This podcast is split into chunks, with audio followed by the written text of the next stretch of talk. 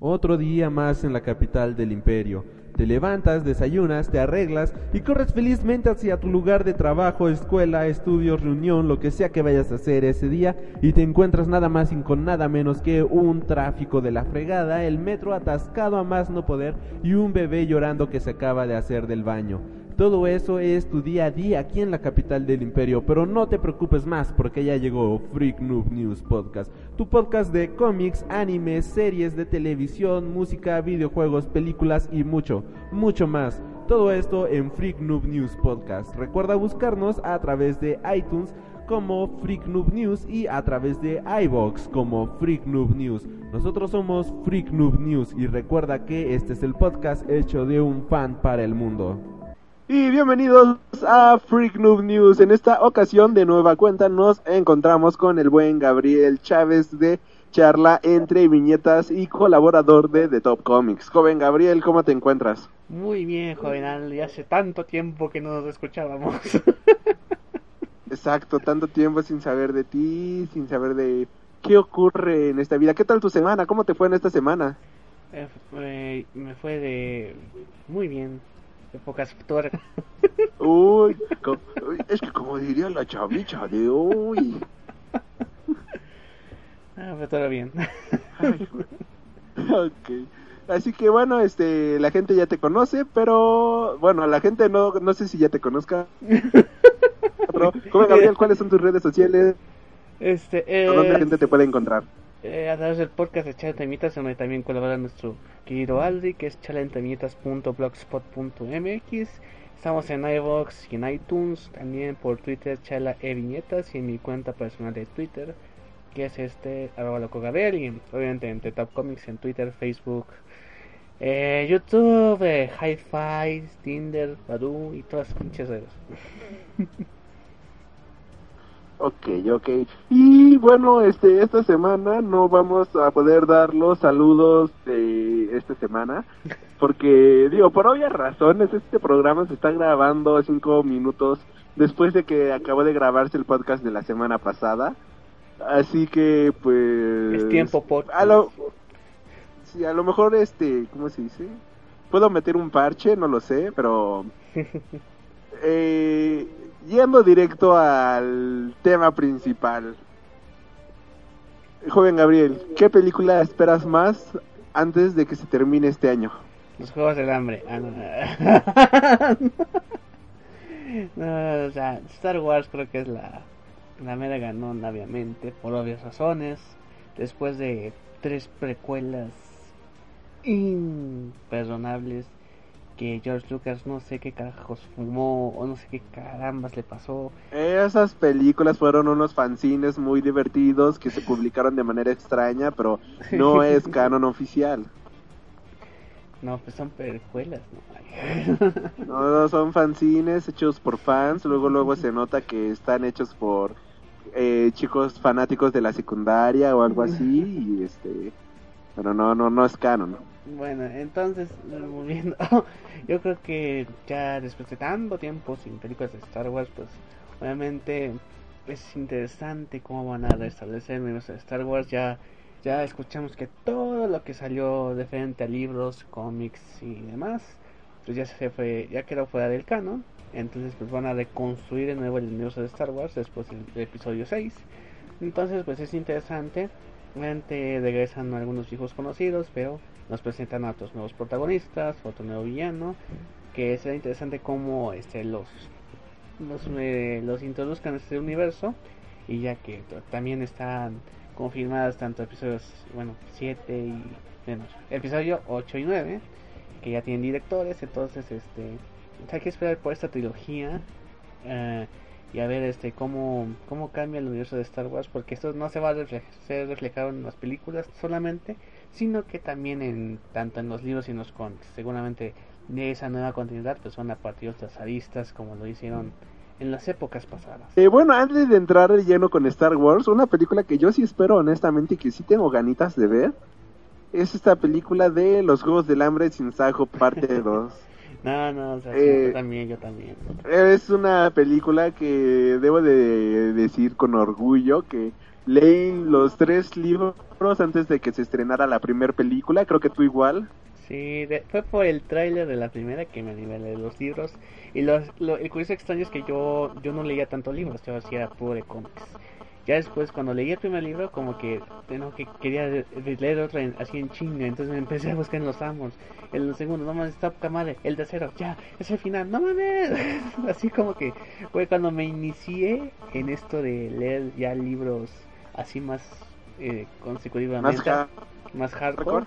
Y pues ahí encontré muchos más libros que, que no solo son de, de, de las de sagas juveniles, sino que también hay otras cositas interesantes. Sí, sí, sí. Debo, debo de admitir que yo también, o sea, al menos el boom para mí de eh, así leer libros a lo bestia, se lo doy gracias a los Juegos del Hambre, porque, o sea, esta pinche saga la leí en una semana, literalmente. Pues, qué, buena manera de ocupar esa palabra, ¿no? Pero, o sea, en una semana ya me había acabado esta saga y fue este increíble la manera en la que me emocioné con los libros, me emocioné y todo eso. Y pues obviamente ya este venía la película y este me gustó, me gustó a mí al menos ver cómo lo que yo había leído en el libro se había hecho realidad en la pantalla grande. Es como una sensación bonita de fan, es esta sensación bonita de conocer, de ver a, a los Avengers reunidos en la pantalla grande, desde mi punto de vista. No sé si fue tu misma sensación cuando viste esta película ya realizada. Pues sí, la verdad me, me gustó cómo la llevan a cabo. Creo que Gary Ross hizo un buen, un buen comienzo. Me extraño que no siguiera con las demás películas, porque ese ya fue este Francis Lawrence, si no me equivoco. Este, pero eh, creo que lo hizo bien, me gustó como, me obviamente me gustó Jennifer Lawrence, como casi decir que no, esa, esa gran mujer, pero este, que, se ha visto cómo ha ido madurando de muy buena manera esa mujer a lo largo de estas películas. Sí, o sea, no, de hecho se ve la evolución del personaje así como fue en los, en los libros. y sí, cada vez le pone más este fuerza a ese personaje. Eh, se ve ese cambio, esa maduración que tiene, porque eh, hay que decirlo, cuando empezó esto, eh, esta maramba de los Juegos del Hambre, pues era una niña de 17 años lo se ve cómo se va madurando, no tanto por edad, sino por las pruebas que tiene que enfrentar. Y obviamente, pues eh, hay que decirlo, la verdad sí, yo creo que sí fue un error eh, poner la tercera parte en dos partes. Así que la tres convertirla en dos partes, porque la primera parte sí es un poco aburrida, eh, era admitido. O sea, tiene partes impresionantes, pero sí es un poco aburrida. A lo mejor tuvo que ser necesario, porque sí, yo creo que sí la explicaron bien como va en el libro, pero así que estoy dividido. Me hubiera encantado que fuera una, una sola película que hubiera durado dos horas y media, algo así. Pero bueno, ese, ese es mi punto de vista. Pero obviamente al final espero que por lo menos si esté bueno los madrazos, bueno la, la conclusión y obviamente que todo el mundo se, se sorprenda con ese final. Entonces, este, pues a ver, yo creo que sí la, la van a hacer, la van a hacer bien y pues esperar la conclusión de esta bonita saga. Hay un personaje que a mí me había gustado adentro de este tercer libro, que era Tigris, y no lo había visto en ninguna parte, en nada, y de hecho creo que alguien ya me había comentado de que ese personaje lo habían desechado de la película por ser muy fantasioso. Pero en el nuevo tráiler sale Tigris, no sé si lo viste. Sí, sí, dije, ah, chinga, sí, Sí, yo me emocioné, me emocioné bastante. Sí, pues a ver, este, cómo, creo que pueden meterla bien, así que si, se animaron a meter ese personaje, yo creo que creo que hicieron una buena tras, así que traslación de, de libro a, a, película, pues a ver cómo cómo la arreglan ahí, pero yo creo que sí va a ser una épica conclusión, mejor que la ojalá, de ojalá, que sí la de Crepúsculo, no mames, ahí sí dije, no mames, con el final de Crepúsculo, sí, güey. mucha gente qué jalado, qué jalada fue Fíjate, Mucha gente se queja de que los que, que, nos quejamos de Crepúsculo, pues no vemos las películas. Yo, yo tuve que ver las películas para mentar madres bien. Entonces dije, la, la, última sí es una mentada, pero bien chingona. Yo vi la película, la, bueno, he visto como tres películas de Crepúsculo. Vi la primera. las cuatro. No, creo que son cinco, ¿no? Sí. No, ni idea. Vi este una antes de la última y la última. Una- La dividieron en dos Ah, partes. pues es la parte 4, entonces la que viste. Y este, bueno, el punto es que vi la última completa, ya la parte 1 y la parte 2. Qué jalada la del final, ¿eh? O sea, es esta pelea jotolona, ¿no? Pero dices, ah, mira, está entretenida toda esta, esta batalla. Este... Este- No está tan peor la pelea, eso sí. Está Y entretenido. de repente que, que te salgan con un de... Esto es lo que podría ocurrir si peleamos. Oye, fíjate, pero fíjate, estuvo peor en el libro porque según todo fue un sueño. Así como que el personaje vio que su muerte inminente se enfrentaba a, a, a- a pinches vampiros y dijo, no, ya no. Así como que, entonces el libro está peor. Qué horror. No, no, no, no, no, no, no, no, no. Tengo que admitir que la 3 de esas madres, no sé cómo se llama. Creo que era Este, Eclipse, ¿no? Madre. Ay, ajá, ya. Este, está más pasable porque incluso hay partes en donde la cinta se burla de, mi- de sí misma. Por ejemplo, en una parte en donde según se tienen que turnar a la vela el pinche lobo y el vampiro porque se la van a chingar, ¿no? Entonces, este, toca que el, que el vampiro le pase al lobo a vela. Entonces, este, ya ves al pinche lobo sin camisa, ¿no? Y después dice el güey que este güey no tiene camisas. Como que está bien cagado eso, ¿no? Pero, o sea, es- está más pasable, pero de verdad toda la saga está de la chingada. Muy de la chingada. En fin, no estamos hablando de sagas de la chingada, sino sagas decentes como los Juegos del Hambre. Ajá, que es una buena saga, es pues sí es una saga pasable, este, me gusta, me gusta, me gusta, me gusta. Y sí, ojalá que este noviembre ya sea la épica conclusión, que por cierto ya la semana que viene, si no me equivoco, ya inicia la preventa de boletos para Ya iniciaron. Ah, ya inició. ¿Ves? Yo uso Internet Explorer, ¿no? No se puede. Eso nos quedó claro. ¿Qué pedo con.? Sí, por si y no les había quedado pegado claro. en el Facebook dije, no, pues está, tiene a Cinépolis, Cinemex eh, para ver las actualizaciones del cine. No, ni madres. Pero en fin. pasa. Así pasa, así pasa. Y este, hablando de otra saga, bueno, ya que tocamos el tema de los Juegos del Hambre, Sí. Este, Sí. se puede notar una influencia muy calcable en Maze Runner y la saga de Divergente. ¿Tú qué opinas de estas sagas? Te tengo que confesar que no las he visto las dos porque justamente porque se parecen demasiado a los juegos del hambre. Este, Estaba viendo el trailer divergente y dije, no, pues es casi lo mismo, ¿no? Facciones, la chingada, tienen que dividirlos. El sistema este autoritario, pues es lo mismo. Una vieja que se, pues es lo mismo, ¿no?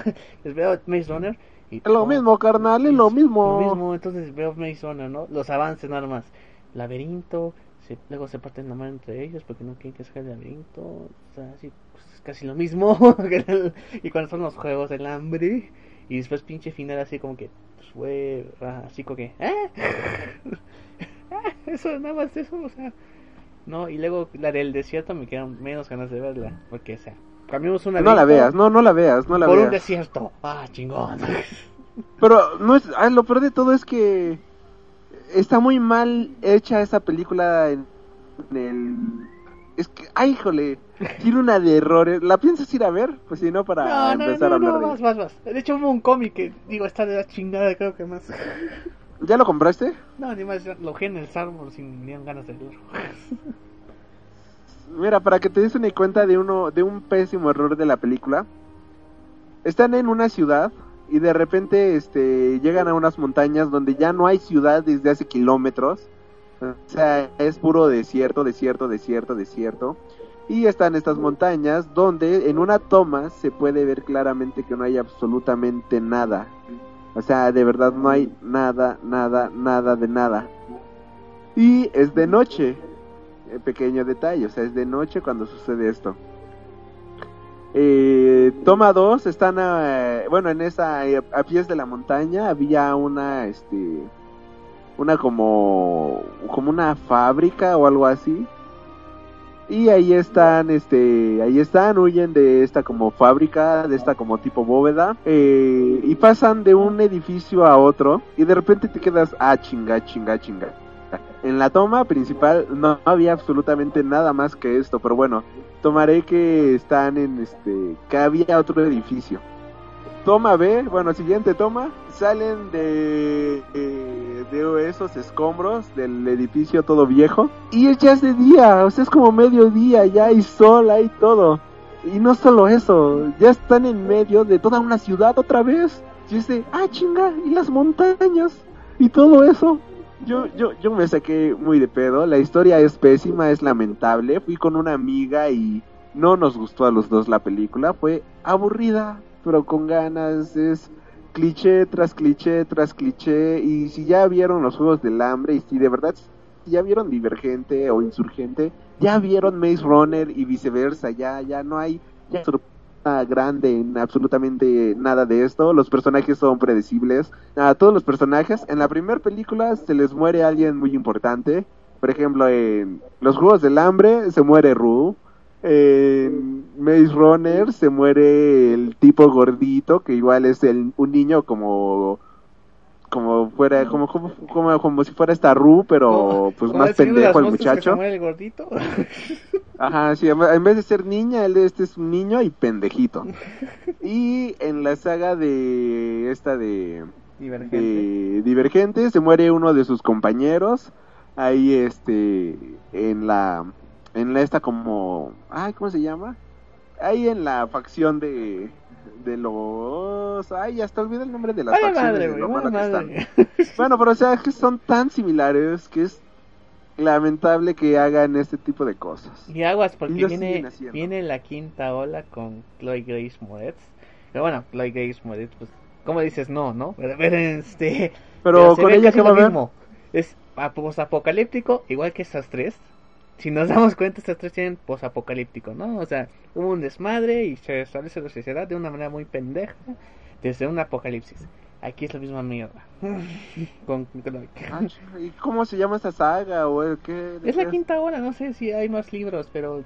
Ah, la quinta ola, no, ni idea. Pensé que decías como que la quinta ola de películas de esta, así se este llama la, el libro, según la quinta ola. Ay, ay, ay, con Chloe Grace, con Hit Girl de, de, protagonista. Sí, para que no, no lo ubiquen. Que mejor que haga aquí Cast 3, pues, en amor de Dios, no mames. ah, Extrañamos ¿crees a Girl? ¿Crees, que hagan otra de Kikas? No sé, güey. De hecho, Matt Baum, que es el director de. Bueno, más bien, director de la primera, productor de la segunda, pero está involucrado en los proyectos con Mark Miller, hizo Kingsman. Este, pues dijo que va a tratar de apretarles el, para que puedan, este, para que acepten hacer la tercera tanto a, Aero, tanto a Quicksilver como a Hit Girl.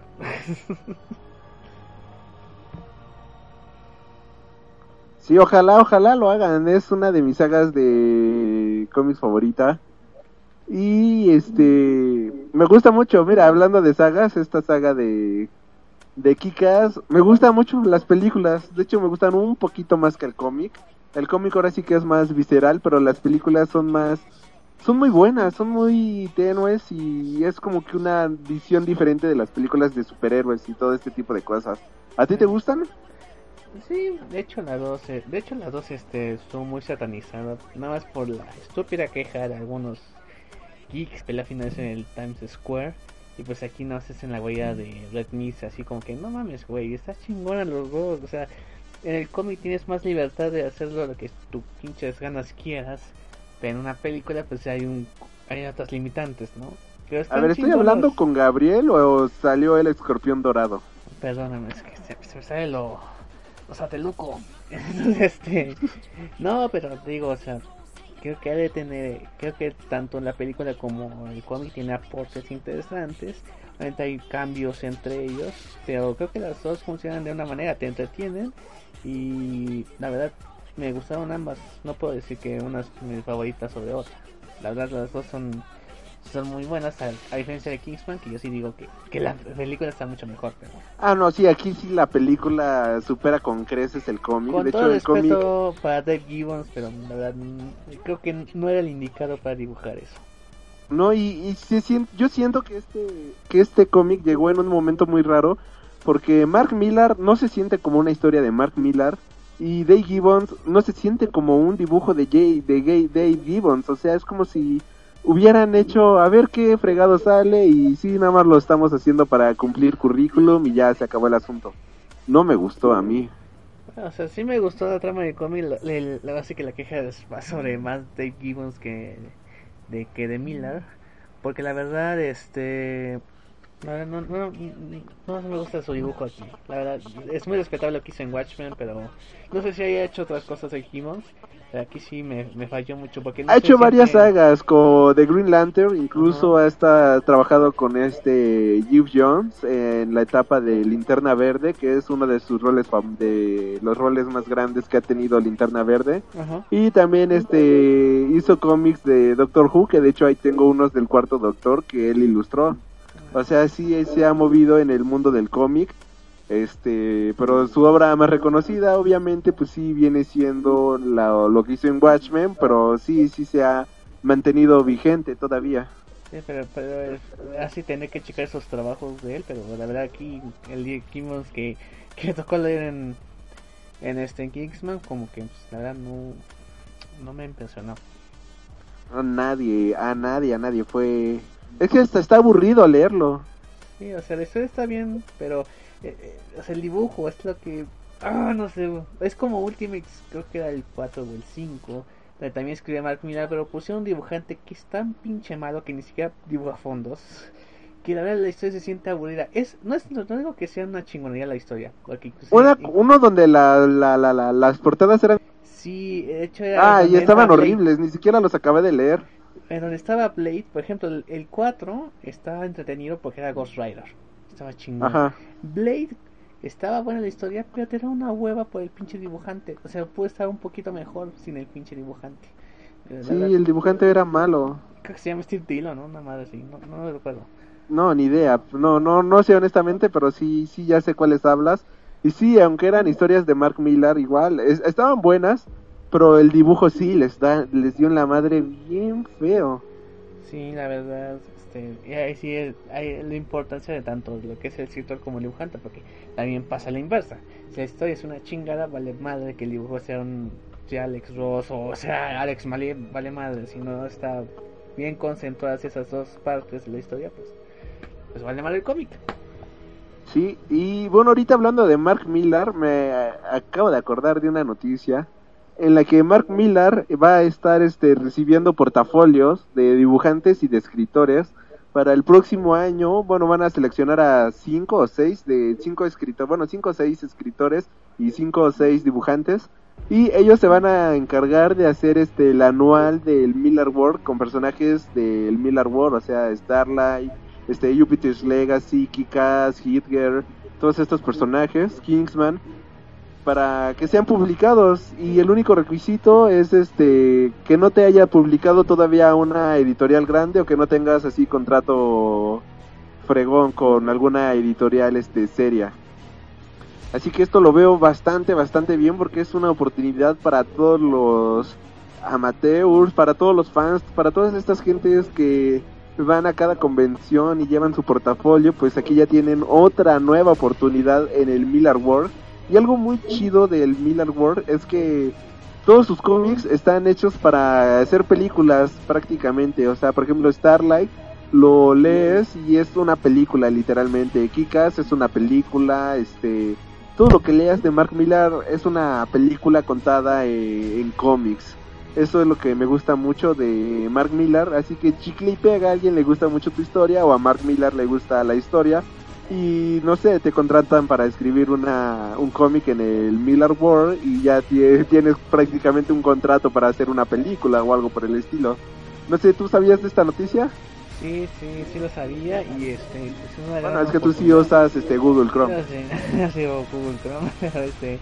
No, pues me parece muy interesante ya que Mark Millar primero hizo este sus trabajos pues con gente que este le, tenían una amistad, por ejemplo, con este con John Jr., con Steve McNiven, que es más, es una amistad, quería colaborar con proyectos propios. Y después, eh, por ejemplo, con David Gibbons fue como que, pues quería siempre, que una historia mía de dibujar a David Gibbons, pues ahí está. Entonces, pero ahora ya está enfocándose a nuevos talentos, y lo cual me parece muy bueno. y pues a ver qué este qué nos sorprende con quién dibujante nos sorprenderá y deja eso de que tenga contrato para películas el dibujante sino también eh, ya lo ven Marvel DC u otras editoriales y pues este la otro contrato con otra empresa grande no entonces creo que es una oportunidad muy muy padre y a ver a ver qué es, cuál artista nuevo nos descubre Marca Miller y este algo padre también de esto es que la paga él menciona que va a ser este como las editoriales profesionales, 90 dólares por página a los escritores y 200 dólares por página a los dibujantes, o sea, eso está de lujo. Sí, así que bien pagado, entonces, pues, a ver, ¿quién se anima? A lo mejor es un mexicano, un latinoamericano, un español, quién sabe. Al Clemen. no, o sea, para que le pidas un trabajo. ¿Te imaginas un cómic de Kikas escrito por Edgar Clement? ¿Escrito o dibujado? Eh, ¿Wambas? Ay, con, Kikas. No, pues es que ya lo vimos eso. O sea, si hubiera dibujado Edgar Clement, así como que. Si hubiera sido escrito por Clement, yo creo que sería mucho más político, no sé por qué. pues hay una película que todos estamos esperando. Capitán América Civil War. ¿Cómo crees que, que pase la guerra civil en Capitán América? Es hasta otro año, ¿no? Pues sí, pero es una saga. Ah, bueno, entonces, este, pues vamos con Capitán América. Este, no, pues yo espero que sea una una buena conclusión para la trilogía del Cap, que desafortunadamente no fue lo mismo con Iron Man 3.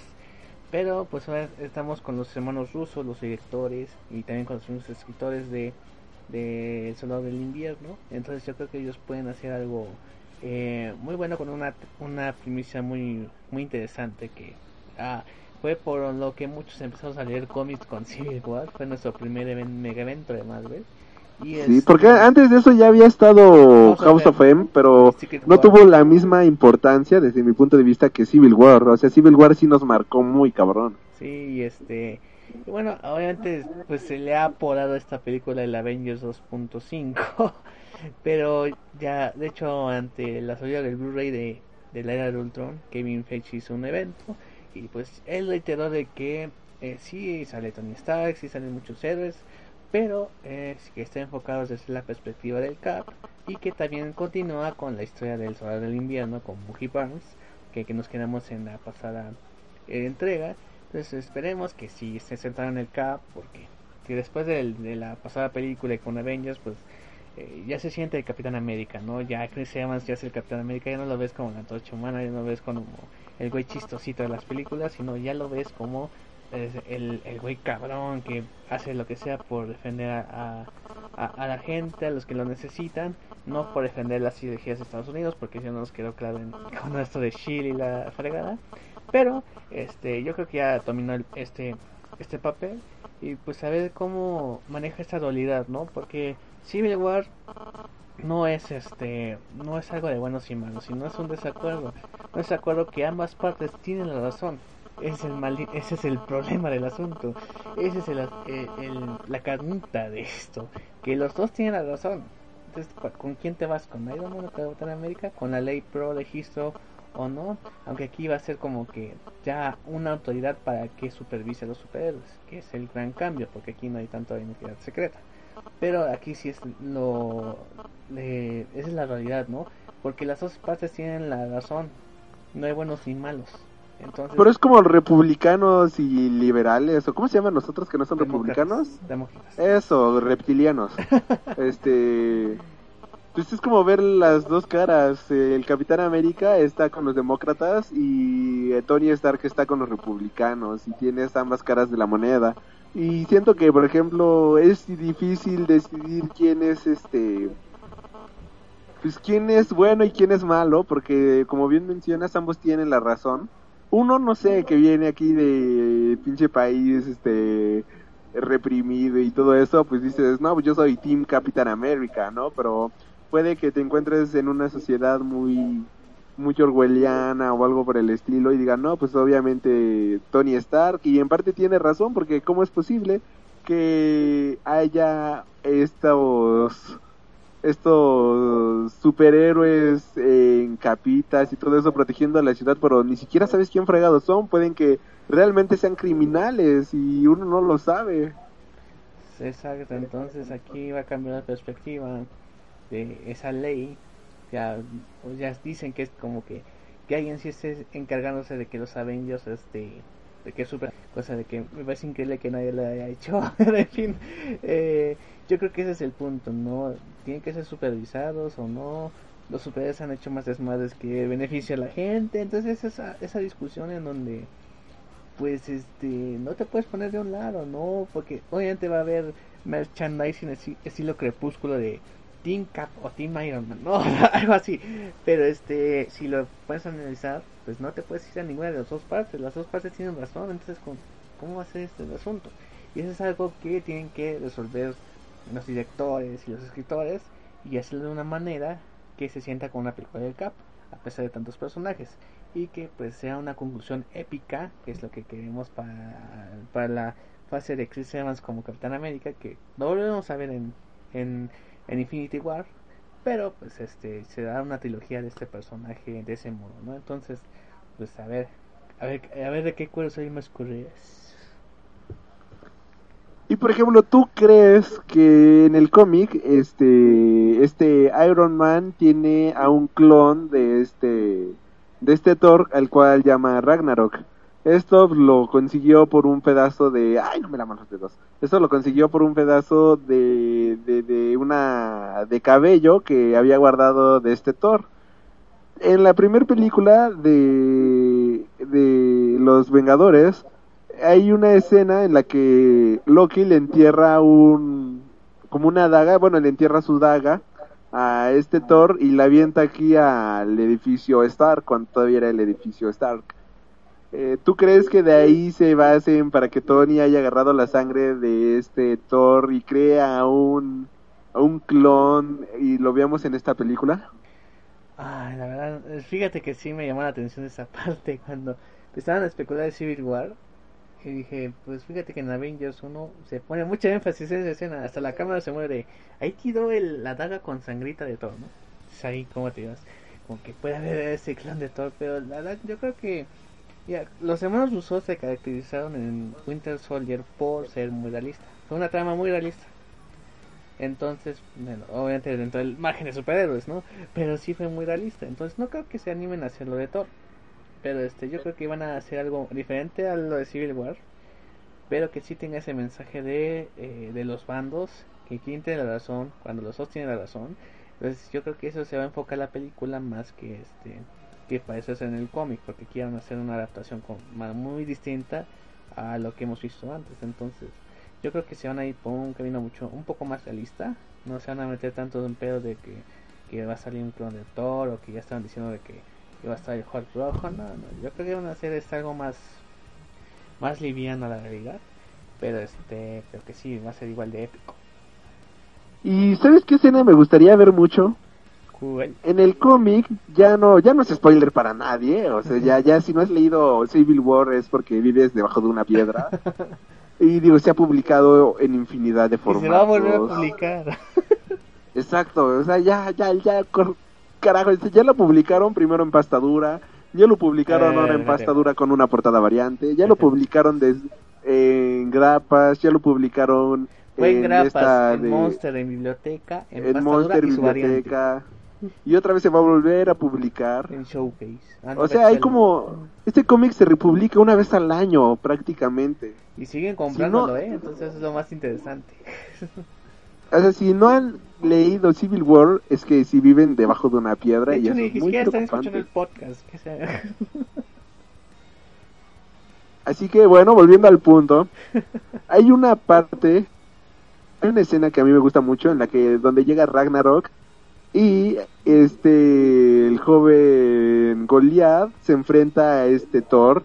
O sea, me imagino que pensó que tenía alguna oportunidad de, de vencer a este Thor. Pero bueno, hay una, es que esta escena es muy buena porque más se ven los rayos y ves a todos los personajes, este, como, como que una cara de miedo de verga. Y ahora de qué, de qué lado va a estar este Thor. Y algo así vimos, por ejemplo, en la película esta de Age of Ultron, en la que está discutiendo este Capitán América y está discutiendo Iron Man con no darle vida a Vision. De repente llega Thor y es de, a ver, ábranse culeros, ahí va mi martillo y le da vida a Vision y nadie se le pone resistencia. Y bueno, este Goliath cree inocentemente que puede enfrentarse contra Thor y bueno, Thor termina atravesándolo con un rayo, lo mata. ¿Crees que Ant-Man tome el lugar de Goliath? No, no, no, no creo que se vayan tan lejos. Yo creo que Ant-Man todavía va a durar un poco más dentro del Marvel Cinematic Universe. Pues no, no creo que se animen a matar a alguien así. ¿Tú crees que sinceramente alguien muera en esta película? que alguien muera. Mm. La verdad, este. No, no creo. Creo que esos son pasados a Infinity War. Creo que ahí sí va a ser este. La. Va a cambiar el status quo muy cabrón. Alguien se va a. Mo a, o sea, alguien, alguien va a ir al Valhalla. en ese caso. Pero este, la verdad no. Yo creo que hasta Infinity War va a haber ese cambio de status quo. Más por las creaciones de, de Feiji, Kevin Feige, director de, de Marvel Studios, que este que va a cambiar es el, la animación de los Vengadores de manera radical.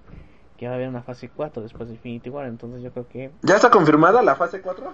ya, ya está confirmada la fase 4. Entonces este yo creo que sí va a cambiar mucho los Avengers. Y yo creo que hasta ahí vamos a ver este un verdadero cambio que va a ser con la fatalidad de algunos Avengers. Pero yo creo que aquí en Civil War, mm, a ver, no, no creo que alguien, alguien este, juegue, creo. ¿Tú crees que no? Ok, yo digo que sí, yo, yo digo que sí va a haber muerte en familia, honestamente. No sé quién, pero siento que si no muere un personaje, sería como... No sé, sería raro porque creo que todos estamos esperando la muerte del Capitán América, pero obviamente no creo que esto suceda. Ah, no, te va a morir un personaje. Y eso ya está súper mega confirmadísimo. No, no, no digas que no, no, no me interesa. Peggy Carter se muere. es un hijo de puta. ¿Por qué? Yo no sabía, pendejo. Ah, perdón. Hijo de- Oh. Señores, están viendo cómo se quiebra una amistad así como con mi conexión. ¿Qué te pasa, güey?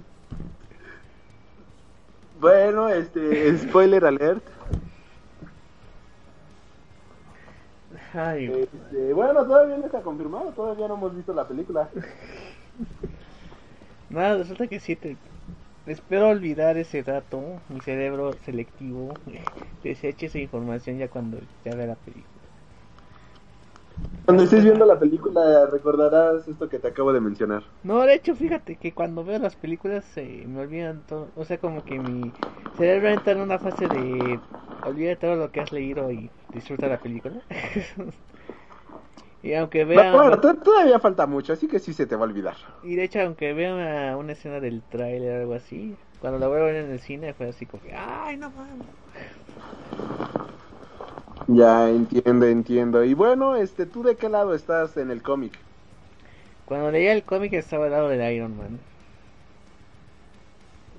Porque Porque su- eres la primera persona que conozco que dice Team Iron Man, así que da tus cuando, le- explicaciones. cuando leí el cómic, hay que aclarar. Es que no, es que la verdad digo, eh, es que es que lo pones puse en el mundo real diciendo de que, güey, ¿tú crees que los seres van a estar tan libres y no haya pedos en y nadie les reclame por nada? Pues así como que ah, va a haber alguien que esté friegue y friegue con que estos güeyes tienen que estar este tienen que rendirle cuentas a alguien, ¿no? Y, y, de hecho, hasta tiene, ah, tiene mayor razón Iron Man en la cuestión de que, pues, no sabemos quiénes son, como dices, puede haber un infiltrado, uh, pasa algo de, del- de lo de Skrull, que, de la invasión de Skrull, que también nadie se dio cuenta, pero tantito. Entonces, este, vía por algo de los superhéroes, por el lado de los superhéroes en donde decían, pues les vamos a dar este un sueldo, les vamos a dar este ve, este vacaciones, la chingada, digo, güey, ¿quién se va a poner a eso? Y además, también tenían esto de Avengers, este este campamento que era para entrenar a los nuevos héroes, los que venían este voluntariamente. La, la, la iniciativa, ¿no? La iniciativa de los Avengers, en donde tenían un propio equipo en cada estado también. Sí, dije, pues está chingón, en lugar de que los Avengers se dividan en un chingo de partes. Bueno, ahorita ya es más fácil porque todo el mundo, mundo es miembro de los Avengers, pero antes, que eran más concentrados los Avengers, pues cada quien tenga su equipo y se encarga de su, de su propio estado, ¿no? Les dije, pues no, no, no será tan loca la idea. Pero también eh, y estaba más del lado del, de Iron Man por eso. Pero también decía del Capitán América en el que los, los derechos civiles, así como que cabrón, o sea, entiendo tu punto, pero la gente no se va a quedar tranquila si siguen pasando cosas. Por ejemplo, nos muestran a esta esta señora que su hijo murió en el accidente de Stanford, que está, está con la bandera así regístrense, güeyes, porque fíjate lo que pasó. O sea, y es un, un punto, este, es un pequeño punto en toda la historia de Marvel en donde han pasado incidentes y nadie hace nada. Permítame tantito, te regreso. Ok. Y bueno, lo que regresa el joven Gabriel, yo voy a decir que yo estoy del lado del Capitán América. Porque fácilmente, fácil, no hay mucho que decir los villanos, a la hora de saber quiénes han sido, por ejemplo, Spider-Man, pues le ha ido del carajo cada vez que esto sucede. O sea, está muy cabrón que un superhéroe que ha protegido su identidad no por querer, este, no por querer, este, mantenerla oculta como luchador, sino porque realmente necesita mantenerla oculta porque tienes villanos, o sea, tienes villanos que si saben tu identidad van a ir detrás de ti, van a perseguirte, van a hacerles maldades a tu familia y cosas por el estilo. Así que tomando en cuenta todo eso, pues sí está, está, está cabrón el hecho de que, por ejemplo, Spider-Man se haya quitado la máscara y te quedas de, o de todos los personajes que pudieron haber elegido, Spider-Man era como que el más emblemático de todos.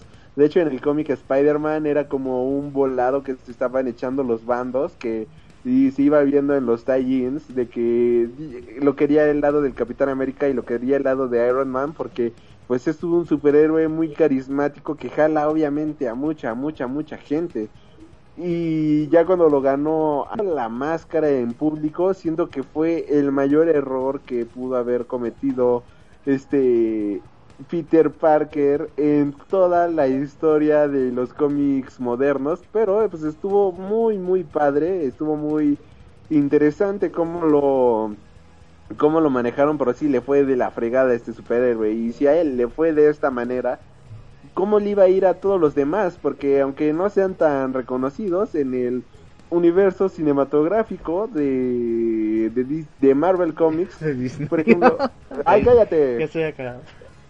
Ah, cualquiera tiene errores. En Marvel, pues sí, o sea, tienen sus villanos y pues se los iban a chingar, o al menos no sé si yo fuera villano de alguno de, de algún superhéroe, pues sí, yo iría y no sé, asustaría a la tía May del personaje o a su novia, destruiría su escuela o sus amigos o algo por el estilo. Sí, no, tienes razón en ese caso. Si estos datos llegan a los a los villanos, pues valían más de todos los superhéroes. Entonces, así como que también está esa perspectiva que eh, es un punto bueno pero que no lo toca el Capitán América. O sea, nunca lo dice así el Capitán América. Nunca lo trata así, nada se va porque los derechos de los superhéroes y de las personas y no sé qué tanta jalada.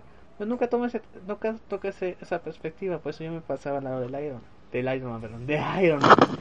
Del Iron Man, carnal, porque la neta, la neta está bien chido, carnalito. se sale los sateluco, pero... no, pero sí, lo que estás diciendo es, es verdad, pero es un punto que no toca nos toca Mark Miller de parte del Capitán América o de parte del, del lado rebelde. Nunca lo dicen así. No.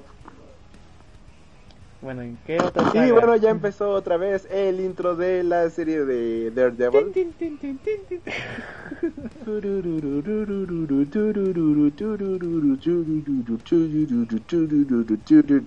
ah, es tan perfecto este intro.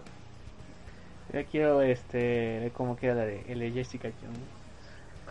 Acabo de ver el teaser el día de hoy y me gustó bastante. Me, me gustó cómo rompe el despertador. Fue de, ah, cabrón, mira, se ve, se ve, se ve divertido. Después la música de estuvo, estuvo chido. Eh, ya quiero ver cómo se madrea los tipos que estaban tirados. Pero se ve buena, se ve prometedora. Sí, esperemos que, que cumpla sus expectativas. De hecho, no sé si has leído la serie Alias que escribió Bendis. No me acuerdo quién dibuja, pero las portadas las hace Alex Malik. Eh, Está muy bueno, muy bueno. Fue eh, el cómic que venía en el cómic de Max, que Sí. junto con... Ah, entonces sí, sí lo leí. Hermoso, hermoso en todo sentido. Y el arte en las portadas estaba, hijo, estaba muy, muy bueno, ¿eh?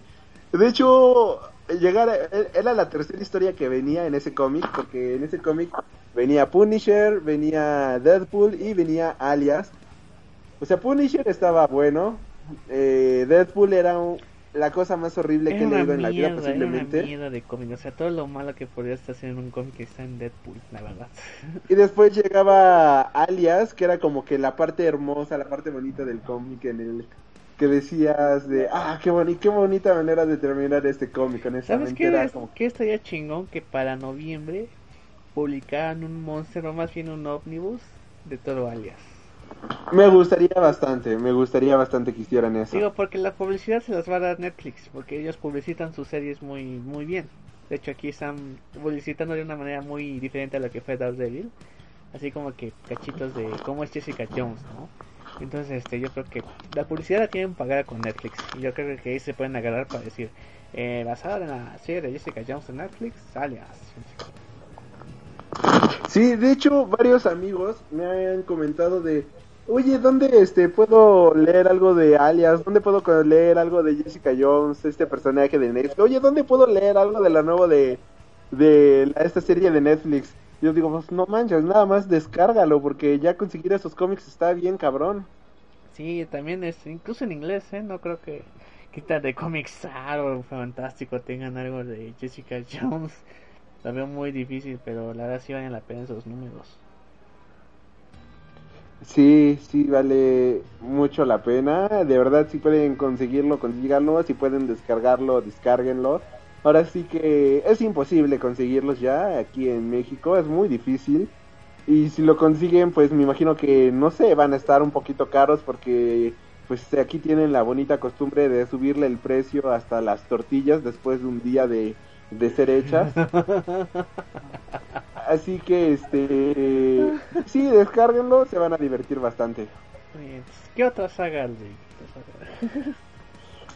Continuando con las sagas, porque este programa ya se volvió de sagas y la siguiente semana, ya cuando estemos más cerca del estreno de Star Wars, creo que sería mejor hablar de Star Wars en esta semana, ¿no? Porque acabo de ver justamente en mi Facebook de que un podcast este acaba de publicar un título de ¿Qué es lo que esperamos de Star Wars episodio 7? Que era el tema que nosotros íbamos a tratar el día de hoy. Oye, entonces seguimos. ¿Con cuál otra? Entonces, continuando con las sagas, no sé tú, pero hay una que yo espero mucho y que de verdad espero que sea buena, porque si es mala, voy a ir a mi cuarto y me voy a poner a llorar tristemente después de haberla visto cinco veces seguidas en el cine. ¿Cuál? La Liga de la Justicia, Ah. la saga de con lo que inicia todo el universo cinematográfico de DC Comics. Con el amanecer de la justicia. Batman v Superman, ¿cómo crees que continúe esta...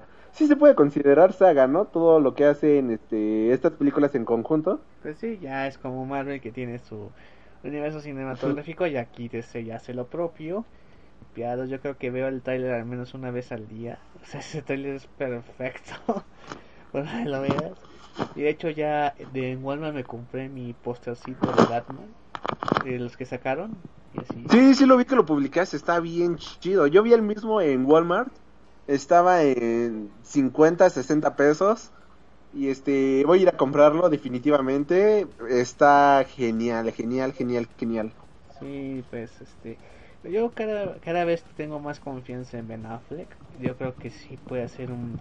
Y de hecho, este, oí unas eh, declaraciones interesantes por parte de Affleck donde decía pues cualquiera puede ser Batman, cualquiera puede ponerse una máscara y madrear a los otros y hacer voz grave, pero lo interesante es ser Bruce Wayne.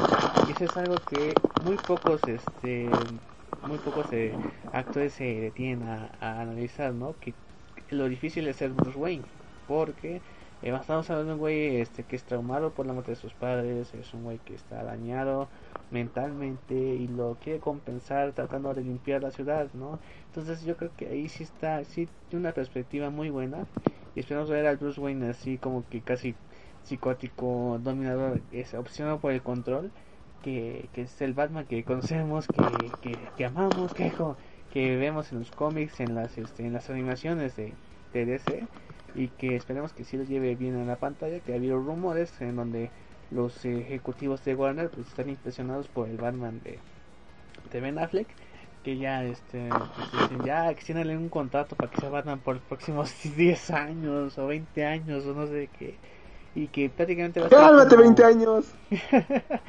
no, hasta por los próximos 10 años por lo menos que tenga su propia trilogía y que dicen que va a ser como el Robert Downey Jr. para DC. Entonces, no, o sea, no, sé, no, no siendo el mismo personalidad de, de características, sino más bien que el que se encarga de llevar el estandarte de DC, porque ahorita Downey Jr. es el estandarte de Marvel Studios, por donde lo veas. Pero aquí creo que puede ser Ben Affleck el estandarte de DC, entonces. Además que también se ve que va a haber un cameíto por ahí de ahí de, de Suicide Squad, entonces pues por ahí va la onda. Algo que mucha gente se queja de esto es que Batman va a ser como que está en todos lados, es el estandarte prácticamente de DC Comics. Pero esa gente no se está dando cuenta de que Robert Downey Jr. está haciendo exactamente lo mismo con Iron Man, o sea, tenemos a Iron Man hasta en la maldita sopa y acá pues no hay tanto Batman, pero como ir conduciéndonos para todo este nuevo universo cinematográfico de películas de DC Comics. Y pues allá todo es este gracias a Tony Stark, todo todo todo es prácticamente gracias a Tony, Tony, Tony, Tony, Tony. Pues sí, la verdad, yo, yo fíjate que yo no le veo nada de malo, o sea, yo espero ver el producto final, a ver si está bien hecho o no. Yo creo que mi única queja que puede haber es este Iron Man 3, que si hubo problemillas. Pero en Avengers Age of Ultron lo hizo bien. Este, yo espero que en Capitán América eh, sí tenga su importancia, que no opaque tanto a Steve Rogers, eso sí algo eh, con, este, malo, pero que siga su bien su parte, su papel en esto de los bandos y que en Infinity War pues a ver cómo, cómo se sigue este círculo que empezó en aquel 2008. Híjole, ¿cómo crees que acabe el universo de, de Marvel, o al menos lo que conocemos? La verdad no sé. o sea, no sé cuál sea el, paso, cuál sería la conclusión. Yo espero ver a todos los, por ejemplo, espero ver a, los Avengers, a los Guardianes, a Doctor Strange, a Captain Marvel, a, Black Panther, así luchando juntos por vencer a, Thanos, ¿no? O algo así. Yo espero algo parecido a eso. ¿Crees? Ay, híjole, es que hay tantas cosas que creer. Pero bueno, regresando a ahorita DC, ¿qué esperas tú? ¿Qué, ¿Qué crees que suceda en Batman v Superman? Solamente es, un, es la película de conflicto en donde pues los güeyes no se cambian al principio, se rompen la madre y ya pues son amigos, ¿no? O sea, algo así, pero que sea bien llevado, que, que ah, vemos que Superman pues, se siente un poco más se, siente como el hombre araña, ¿no? Que pues, hay más gente que lo odia, que gente que lo apoya, pero que lo sepan llevar bien. Aldi, ¿qué está haciendo con el maldito micrófono? Ah, nada. Déjalo en paz. Pero bien, este. Que, que, que sí se haya. Una que, que sí, eh, porque va a ser una introducción a Batman. Entonces, que sí introduzcan a Batman pero que si lleva un otro hilo conductor con Superman y que cuando los junten pues sí sea un momento épico, ¿no? Así como los Avengers que cuando se dan esa toma de que los odia a todos en la primera, así como que te da una emoción, luego en la segunda en donde algo parecido que ya sacarle el Witch y Quicksilver División rompiendo de la madre los Ultrones, O sea, esa emoción que vivimos cada vez que vemos este tipo de películas, que sea así, ¿no? Que ver a Batman y Superman encontrarse por primera vez, eh, el concierto que tengan ya cuando Batman use el traje de, de Dark Knight Returns o, o cuando estén, este, también la Mujer Maravilla que está ahí involucrada, que sí la haga bien, que bueno, es algo curioso de cómo la eligieron para el papel, porque esta actriz fue perteneciente a las Fuerzas Armadas de Israel. ¿En serio? Exactamente, tiene dominio de armas. Entonces, ah, así cabrón, me acabo de enterar. Entonces, este, pues, de hecho, en la de Rápidos y Furiosos es la, la chava que maneja las armas así, increíble, pero sí, sí lo, sí lo aprendió, o sea, sí está capacitada para eso. Entonces, este, pues espero que, que con esa rudeza que se necesita para estar en las Fuerzas Armadas, que no es, no es cualquier cosa, pues sí lo eh, pues, se proyecta en la Mujer Maravilla, que es una chava que pues, es tranquila, busca la paz, pero cuando se arman los putazos, eh, saca toda la fuerza de una mujer que pueda tener. Entonces, esperamos que tanto también con la Mujer Maravilla haya ese, esa, este, esa buena interpretación, que sea una buena al final que veamos a la Trinidad unida y que ya de paso para Justice League obviamente va a haber cambios que sean de Aquaman, que de Cyborg, que de Flash, entonces pues, hay que esperar. Sí, habrá, habrá que esperar qué, qué sucede. Pero le tengo fe, honestamente le tengo mucha fe a la película. Este, ¿qué esperas más? o Batman y Superman? Las dos, o sea, no, aquí no tengo una preferida. Como papá que tiene varios hijos, aquí sí, no tengo ninguna preferida, o sea, si se hubieran estrenado ambas el mismo día, ¿cuál hubiera sido a ver primero? Porque sé que las dos las hubiéramos cerca del horario, güey, o sea. Es que la verdad, o sea, la verdad yo, yo, o sea, si, la verdad no tengo una preferida. No, o sea, cuando seguramente saquen el póster Civil War y que ya lo tengan en el Walmart, me voy a comprar el póster Civil War y la voy a pegar junto el de Batman y Superman. O sea, no tengo ninguna preferida aquí. O sea, yo quiero ver una buena película de ambas. Las dos las espero más que X-Men Apocalypse. Porque sí, cualquiera. Con las con la, es una relación, o sea, me gustan los X-Men, pero no tanto como por ejemplo Iron Man y Captain América o Batman y Superman, o sea, es la verdad, ¿no? O sea, esas dos las espero, obviamente vamos a disfrutar primero Batman y Superman y la verdad yo sí las voy a, voy a esperar ir a la función de medianoche ahora sí, o si hay premiers voy a competir por los boletos, pero este sí, o sea, las dos, no tengo una preferida ahí, la verdad yo quiero ver las dos. Sí, ¿sabes qué lo bueno de que vienen así un chingo de películas el próximo año? Que podemos que podemos hablar del podcast de la película, o sea, antes de que se estrene, ¿qué esperamos? Después del podcast hablando de la película y ya con eso nos ahorramos como 20 programas. Ah, huevo. eso es hermoso. Bueno, en fin, este... Um, Batman y Superman. Um, que haya buenos putazos. De hecho, el Batimóvil se ve impresionante, ese Batimóvil. No es como la combinación de lo que fue el de Tim Burton con el de Nolan. Así que sí, exacto, exacto, le diste en el clavo. Sí, o sea, es un, tiene un diseño medio deportivo, pero es un tanque. O sea, es la, la idea de los dos, de las dos sagas anteriores, ahí está. Entonces así se hace un batimóvil muy chingón. El traje de Batman está muy chingón, está muy apegado a los cómics. Creo que es la primera vez que vamos a ver un Batman en el cine sin la armadura, que fue la tendencia que puso Burton y que si yo Nolan y aquí va a ser un Batman ya sin armadura con un traje a lo mejor sí tiene su pero sí va a tener armadura. Ah no sí o sea pero o sea el traje normal digamos el gris con capucha negra. Obviamente va a tener la armadura de pero o sea no se va a ver, no se ve la armadura como las anteriores no sino que esta sí es para ah, para, para pelear contra Superman porque las otras sí era para el uso diario. Aquí tenemos el traje gris y el traje con armadura. ¿Y sabes qué es lo que me gusta así un buen del traje? Que siento que está sacado del cómic, porque la, en las películas se ve como que muy ficticio, se ve muy raro, se ve muy de videojuego, pero acá se siente como que ese toque comiquero, ese toque comiqueril, me gustó bastante.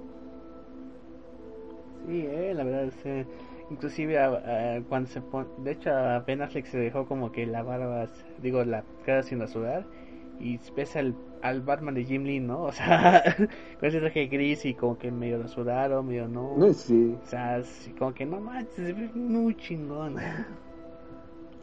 Ah, estoy emocionado, estoy emocionado.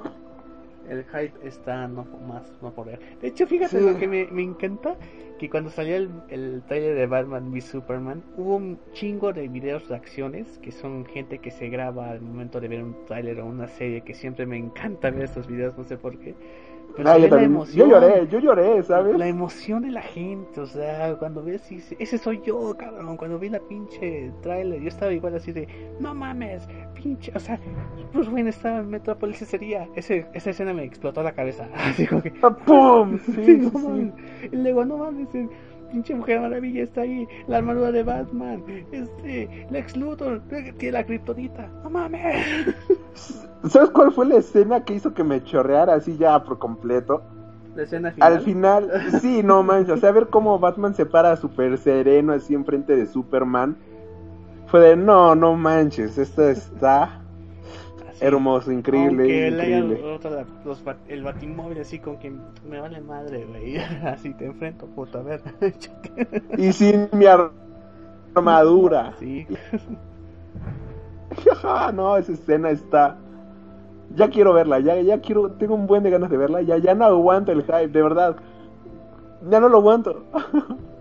De hecho, este, hay un fenómeno que siempre ponen memes de regresando un poco a Civil War. De que tantos días y no sale el trailer de Civil War. Digo, cabrones, esperemos el momento. Digo, o sea, es que, es que se hacen las producciones muy raras. Porque se meten a, grabar un año antes que se estrene la película. Y la producción dura 6 u 8 meses. La, postproducción, perdón, dura 6 u 8 meses. Y no sé qué tanto le hacen. Entonces, diciendo eso con Suicide Squad, que ya tenían un montón grabado.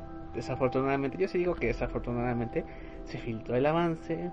Este, y la verdad, pues, sí, va, como que va a aligerar un poquito el, el asunto cuando salga la película. Pero pues es que le ponen bastante tiempo a sus producciones, a diferencia de Marvel, que sí van con el tiempo este un poco más este Más cerrado. más cerrado y este pero bueno se vendrá el tráiler cuando tenga que venir. Va a ser en noviembre a principios de noviembre vamos a ver el tráiler de Capitán América Civil War. Entonces para que sí ustedes preparen verlo en high def con la pantallota mis pinches audífonos y órale. ¿Sabes qué es lo que me gusta de esto? Que siento que da más tiempo para que haya más este eh, más preproducción en el sentido de digo postproducción en el sentido de que nada más dejen lo esencial para la película, dejen todas las cosas buenas, todo este tipo de cuestiones. Por ejemplo, ahorita en noviembre ya empiezan a grabar la película de Wonder Woman y se esta película se va a estrenar hasta 2017. Y también creo que en noviembre, diciembre van a empezar a grabar la película de Doctor Strange y esa película se estrena el próximo año. Así que hay más tiempo para trabajar en la película de Wonder Woman para que tengan un buen trabajo y nos presenten algo decente, nos presenten algo bueno. Pues sí, yo creo que son maneras de trabajar distintas. De hecho, en Warner Bros. va a estar Patty Jenkins en dirección, que es- iba a estar en Thor El Mundo Oscuro, pero por diferencias creativas no estuvo. Este, entonces, pero sí, ahora sí va a estar en Wonder Woman, entonces va a ser interesante este cómo la haga esta directora. La verdad no he visto nada de ella, pero en fin, a ver, este, pues esperemos que sí sea algo digno de, de la Amazona. Ojalá, ojalá, yo digo que sí. Sí, sí, la verdad, sí, yo tengo ya confianza en esta actriz Gal Gadot. Y yo creo que aquí los castings ya son, son más controversiales que los de Marvel. Pero pues por algo les pondrán, por ejemplo, también le tocó a Marvel cuando dijeron Robert Downey Jr. como Iron Man, no mames. Como pinche drogadicto, ¿no? O sea, ¿qué onda ese güey? Y pues marcó el estandarte para este. ¿Con quién más? Em, se me va. Creo que con Chris Evans también. O sea, en la primera de Capitán América, como que no se no se pudo desprender de la crítica. Ya con Soldado del Invierno, como que ya, ese es el Capitán América, huevo, ¿no? Ajá, Con la, con la decisión de Michael Douglas como Hank Pym, así como que no mames, o sea, un Hank Pym viejo, no chinguen. Y después de ver Batman, pues lo respetas a, Han- a Michael Douglas por ese papel, ¿no? Lo hizo increíble. Los flashbacks que hicieron están perfectos. Entonces, así como que hay que tener confusión de ese también. Henry Cavill se ve un buen Superman, o sea, es güey con el porte de Superman, así. Eh, así es El guion no lo ayudó mucho, pero sí es muy bueno. Sí, o sea, eh, O sea, sí te la desafortunadamente- crees que es él. desafortunadamente tener, está bajo la sombra que, siempre va a estar de Christopher Reeve. De hecho, ves los cómics, algunos cómics, es la cara de Christopher Reeve en, en, cómics de Superman, ¿no? O sea, es, el Superman, ¿no? Yo creo que eh, Henry Cavill lo está bien, lo hace chingón, lo hace un Superman ya con más actual y pues a esperar a Ben Affleck que se quite la sombra de este de, eh, de este Christian Bale y también Christian Bale. oh, enfermo de cáncer. Este, de garganta. Soy Batman. Y este ¿Dónde también, está? También está el ¿Dónde asunto, está? el asunto de este Jared Leto con con este con Heath Ledger, ¿no? Ese güey lo tiene más cabrón, yo creo. Ese que tiene la, el, la cuestión más difícil porque fue más recientemente con Ben Affleck. Creo que Ben Affleck y Jared Leto son los que ya tienen más difícil en cuanto sus personajes con Batman y el Guasón. Y pues a ver cómo marcan su propio estilo. Obviamente no es diciendo que sean mejor o peor, siendo de que marquen un estilo diferente a lo que hicieron los, los anteriores. Porque es así de mejor o peor, o sea, está caro, o sea, decir como hacerse Romero compararlo con Jack Nicholson, no mames, sino que, que tengan su propio estilo, ese es el, el punto principal, ¿no? Si tú crees que sí sea este Jason Todd, eh, el nuevo Joker. No, eso es una mamada, güey, eso no mames. eso sí es una jalada que dije, no, chingues a tu puta madre, no relájate un chingo. Sí, relájate. No, pero lo peor eran las teorías que tenían así por dos detallitos en el traje de Robin en los hombros y que también tiene el Joker. Así que no mames, no. No, no, yo creo que aquí va a ser como que el güey que apareció. O sea, van a ser como el. El punto de Joker es que no hay un origen definitivo. Algo que jugó muy bien Nolan en la segunda de Batman yo creo que aquí van a repetir, o sea, no le van a dar un origen. Es un güey que apareció, está bien pinche loco, vas. Ahí está. Con Harley Quinn ahí sí va a tener el origen, pero creo que con Jared Leto va a ser así como que el misticismo del personaje. Sí, eh, a ver qué tal. esta semana, bueno, no sé si esta semana, pero yo lo vi esta semana.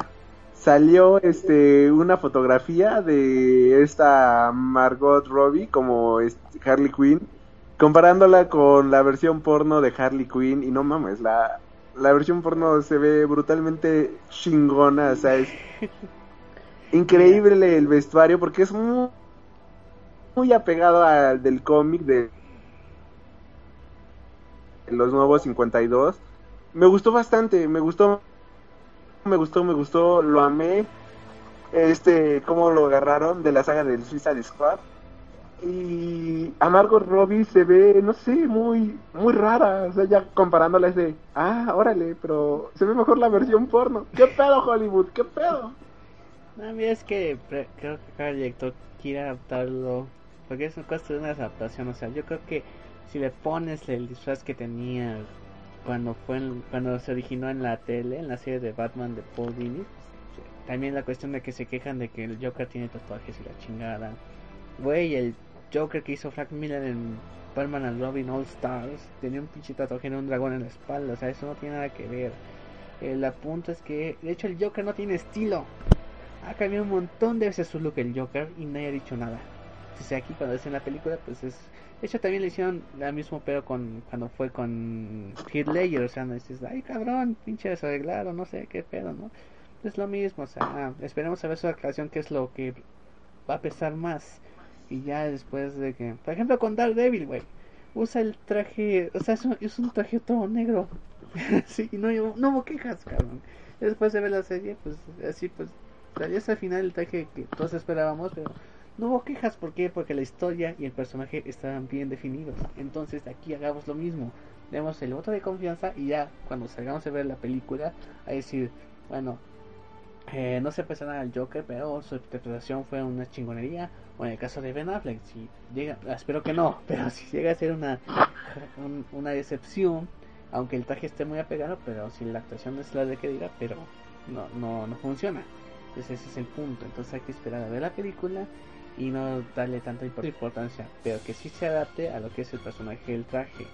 Por ejemplo, Harley Quinn es una chava bien loca y bien acá, entonces se ve guapísima Margot Robbie, perdón, a sí me gustó el traje. Y este, se ve hermosa, se ve hermosa. Y en el caso del Joker, pues es un güey que no tiene estilo. Ese es el punto con el Joker. Cambia de traje cada cada, cada minuto, o sea, es impredecible. Y aquí sí lo marcaron bien con la versión de Jared Leto. Entonces hay que esperar, saber sus interpretaciones, a ver si, si fue la decisión adecuada o no, o, o qué. Ah, Pero hasta ver la película hay que emitir la opinión más, más objetiva posible y que sí sea este eh, la que la que pesa al final, si no porque todas esas opiniones antes pues no, no va a tener peso hasta que veamos la película. Exacto, exacto, muchachos. Hay, hay algo que este, mucha gente curiosamente se queja y es que dicen, bueno, al menos a mí sí me ha tocado ir a esos comentarios de, no mames, güey, es que este no es el no es el guasón del cómic, carnal, no se parece a nada. O sea, güey, no manches, este no es el... Es que, ¿cómo, el, ¿cómo se llama el que interpretó la vez pasada? Heath Ledger, es que no se parece al de Chris Ledger, es que no es como el del cómic. Dice, güey, el de Ledger no es nada parecido al del cómic, o sea, fue un guasón inventado 100% para la película.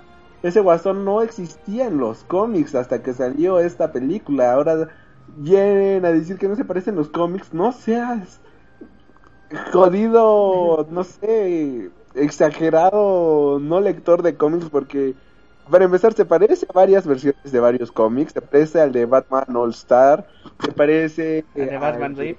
Batman Rip, que es una saga increíble desde mi punto de vista. O sea, sí se parece a estos Jokers.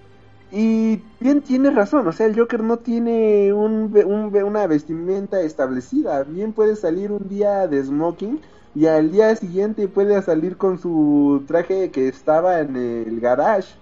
exacto. O sea, no, no tiene un estilo bien definido el personaje, porque de eso es el personaje, un personaje sin estilo, un personaje sin origen, y eso es lo que lo hace un personaje gigantísimo, un, uno de los mejores villanos de toda la historia del mundo de los cómics. Bueno, ¿sabes la queja que me caga, que me cagó desde que dijeron eh, que salió ya Ben Affleck con el traje y la chingada? Es que se ve bien gordo ese Batman. Y así de chingas a tu pu-".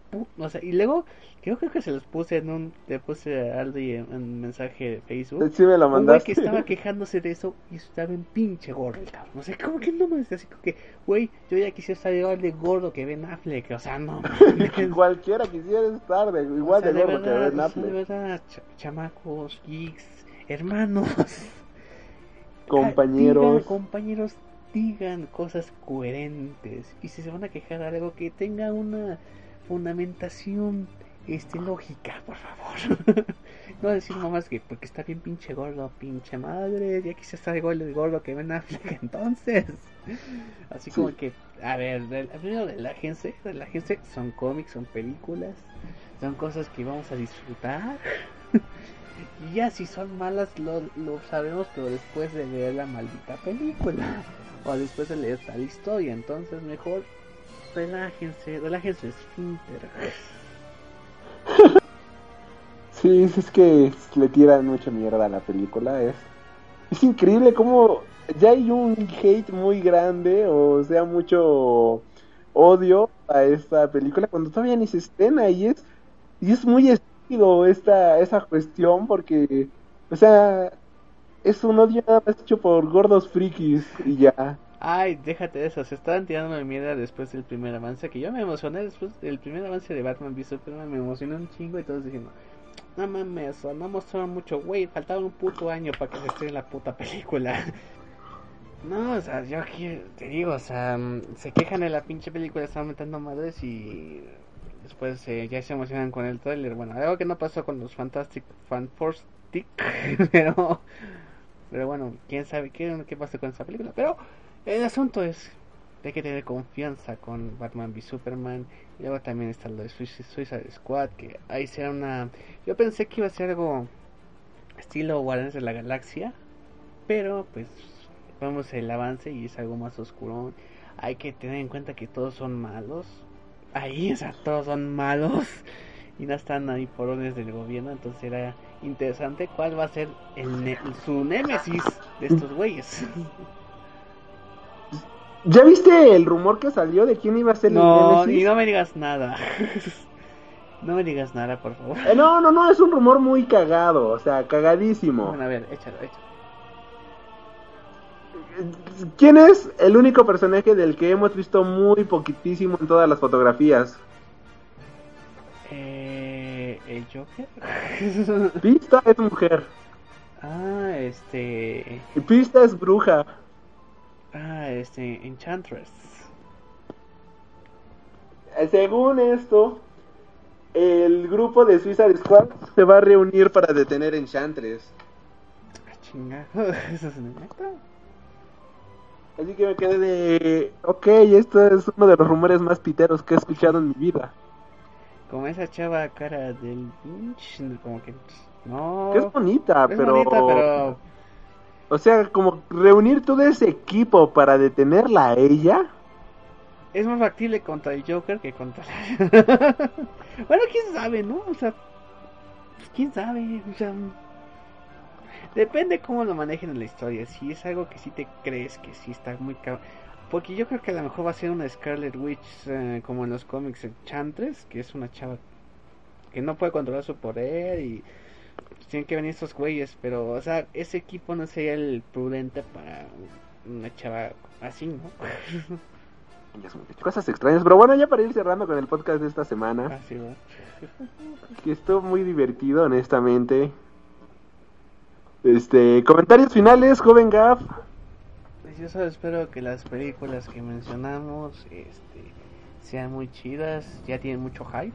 Entonces, este, esperemos que los encargados de ellas sí sepan lo que tienen en sus manos, que son personajes que ya los quiere la gente o que la gente aún no ha descubierto, en el caso de Suicide Squad, ¿no? Pero, pues que, que, que pase con Suicide Squad con lo que pase con Guardianes de la Galaxia, ¿no? Que eran unos desconocidos y que la gente ya los quiso, los- ya quiere sus secuelas, ya quiere verlos en todos lados.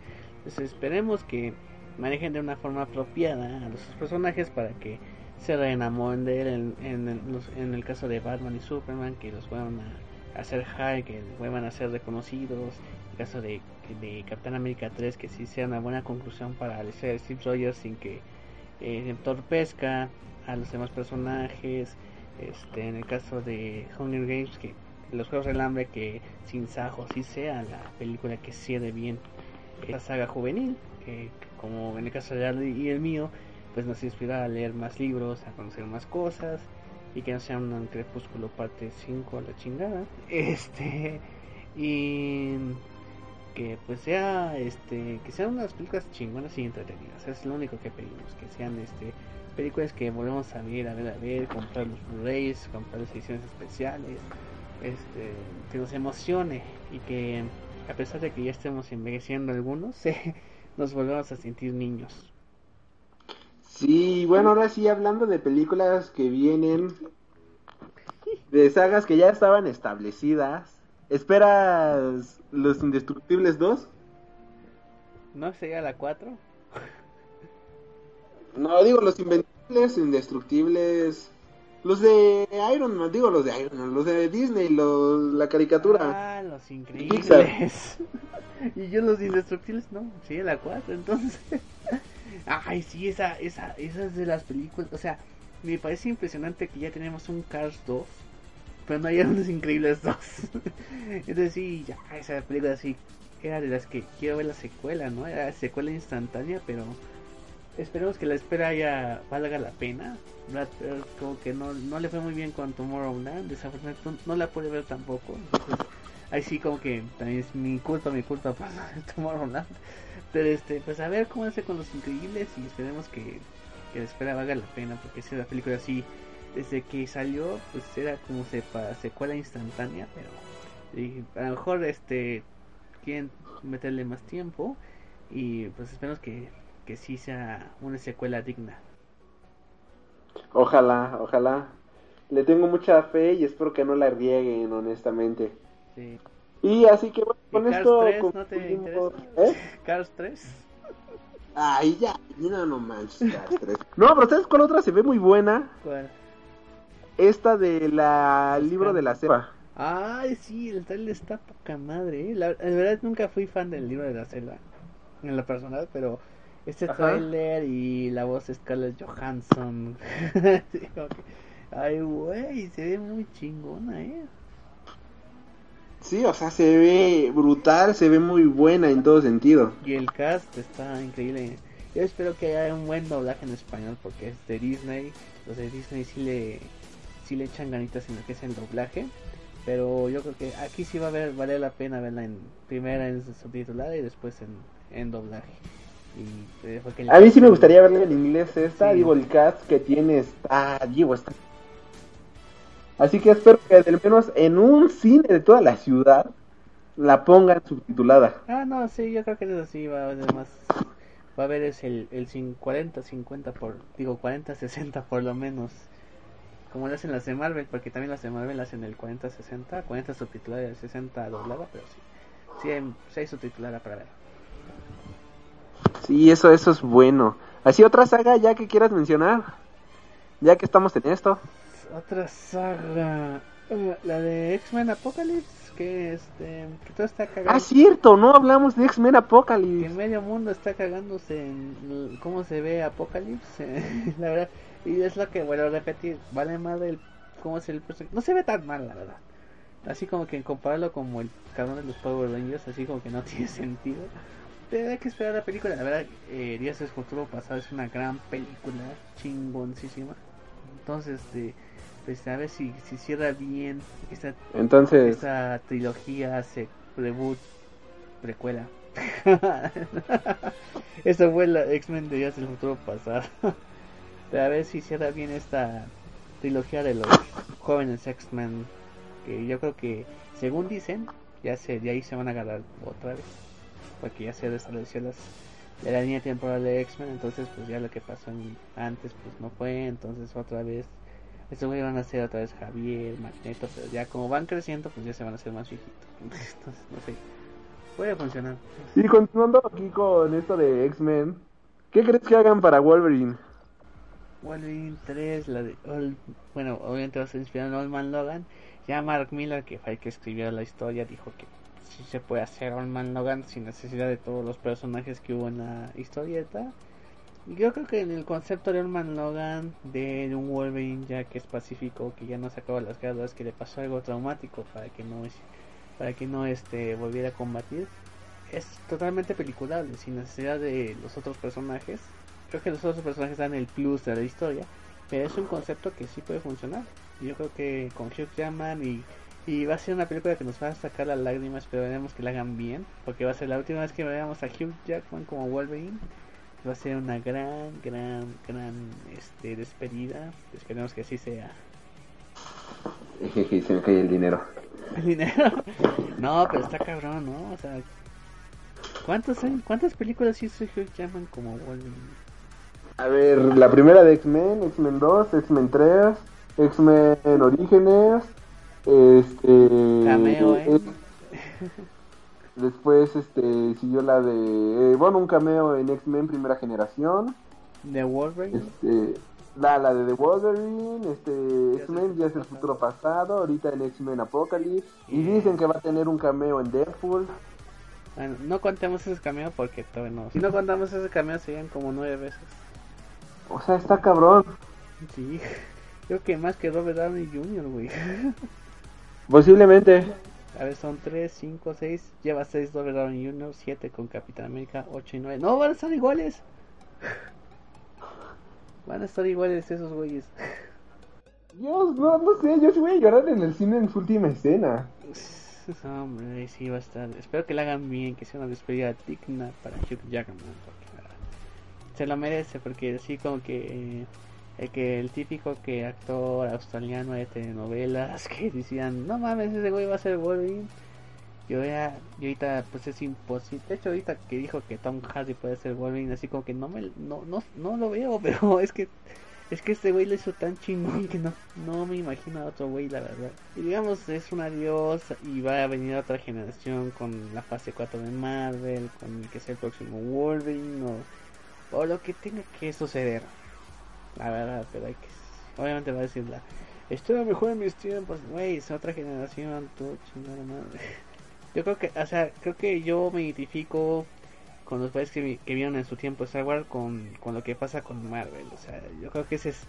Yo, yo digo que pertenezco a esta generación que creció con las películas de Marvel Studios.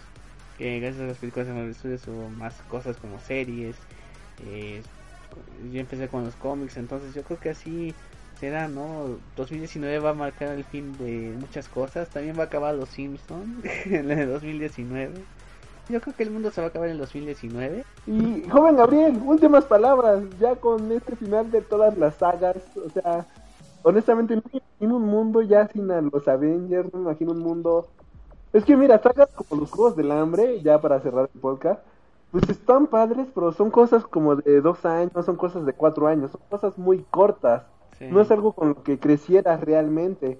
Pero, por ejemplo, Avengers, que empezó en 2008 con Iron Man y que va a terminar en 2019, 2020, eh, estas sagas, todo esto sí fue de...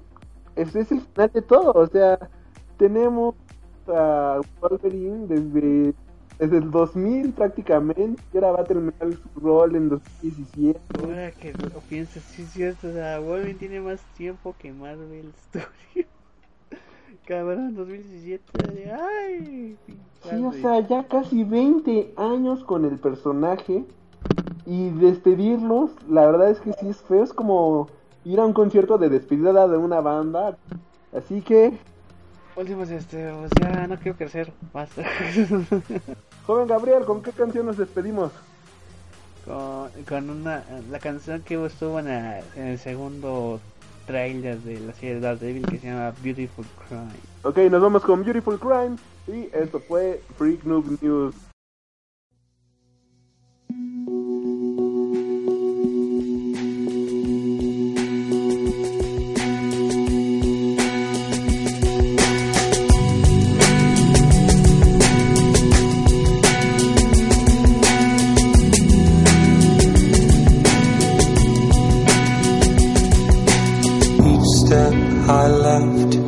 Behind.